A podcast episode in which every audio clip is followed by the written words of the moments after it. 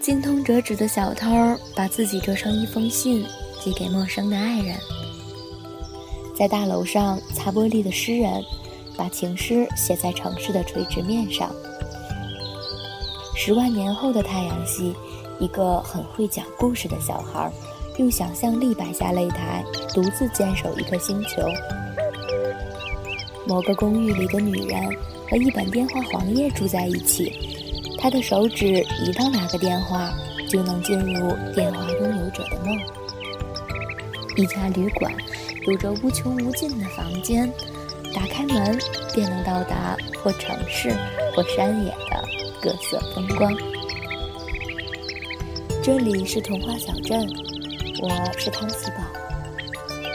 有些人不在身边，但很重要，那就每天送一个故事给他们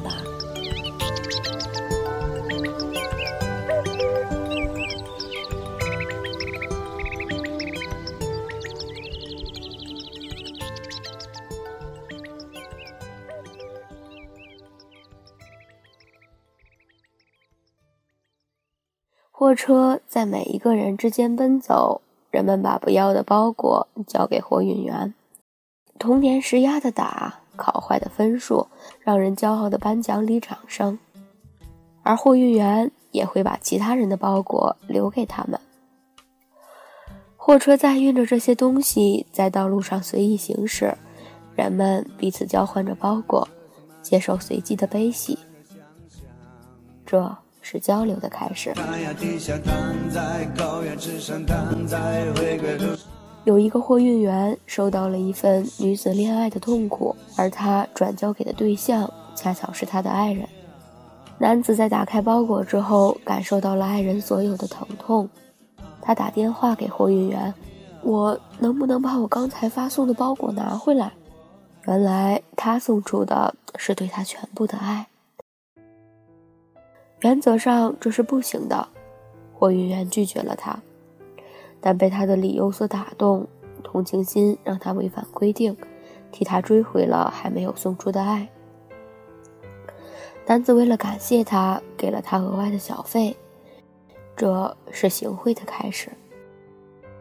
渐渐的，货运员们发现，很多人愿意支付好处，为了追回，或是为了收到一些更好的包裹。强烈的愉悦、浪漫的爱、过剩的才能和激情最抢手。深情的悲痛和愤怒也不乏特殊爱好者需要。货运员记录下每个人的需要，尽量为他们提供所需的东西。这是交易的开始。有一些人眼红于货运员的好职业，就在路上拦截他们，劫走货车里所有的包裹。包裹太多，劫匪自己销售不了，就偷偷开启一家商店来卖。一些被劫多次的货运员不愿再冒险，辞职不干了。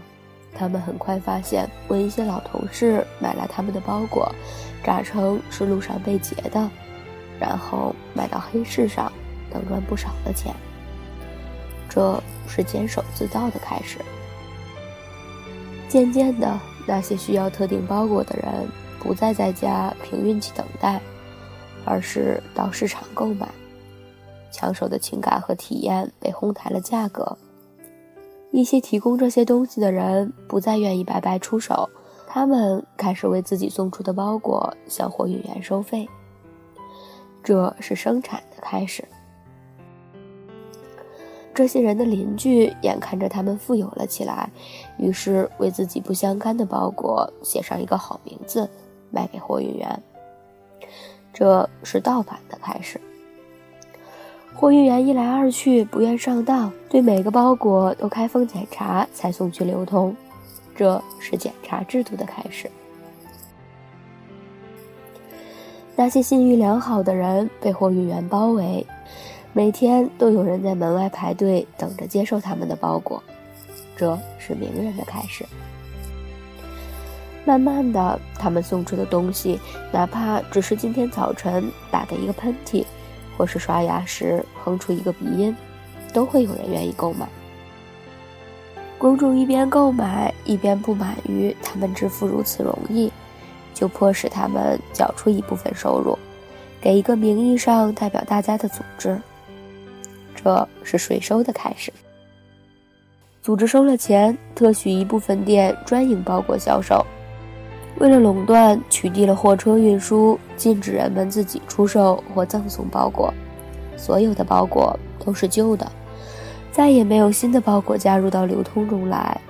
组织的利益得到了保证，包裹不再会贬值。但除了几百年前的思想和最大众的情绪，谁都不会再分享别人的内心。这就是孤独的开始。